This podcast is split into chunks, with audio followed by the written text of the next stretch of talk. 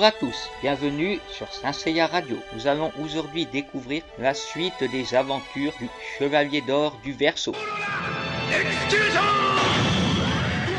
Après avoir fait mon serment de fidélité à ma déesse, je quitte le palais du grand pop pour rejoindre ma nouvelle demeure. Alors que j'admire l'intérieur de ma maison, j'entends un éternuement. Qui cela peut-il bien être Le grand pop m'a dit que la maison était vide depuis la mort de mon prédécesseur, Camus. J'aperçois alors un individu en armure noire. Toi? Non, tu portes la même armure mais tu n'es pas celui qui m'a enfermé dans un cercueil de glace. Qui es-tu? Je suis Franz, chevalier d'or du Verseau. Et toi? Je suis Rémi, spectre du verre. J'étais venu tuer Athéna, mais alors que j'étais près de réussir, Sion du Bélier m'a tué. Heureusement, mon seigneur Hadès m'a rendu la vie. Je suis arrivé jusqu'ici sans me faire repérer, mais le chevalier protecteur de cette maison m'a congelé. Tu es resté prisonnier de la glace depuis la bataille de 1989 Comment ça? J'ai passé deux siècles là-dedans. Je suis très en colère. Et c'est toi qui vas payer pour tout cela. À ces mots, il pénètre dans le sol de la maison.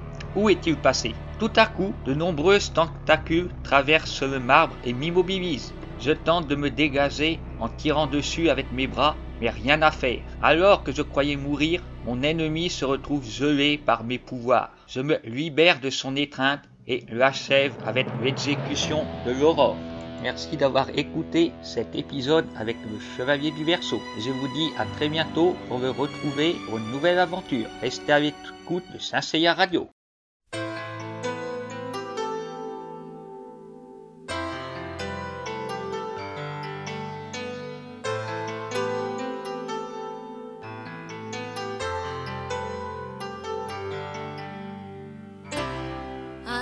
あの心に映っているのは勇気の炎。それとも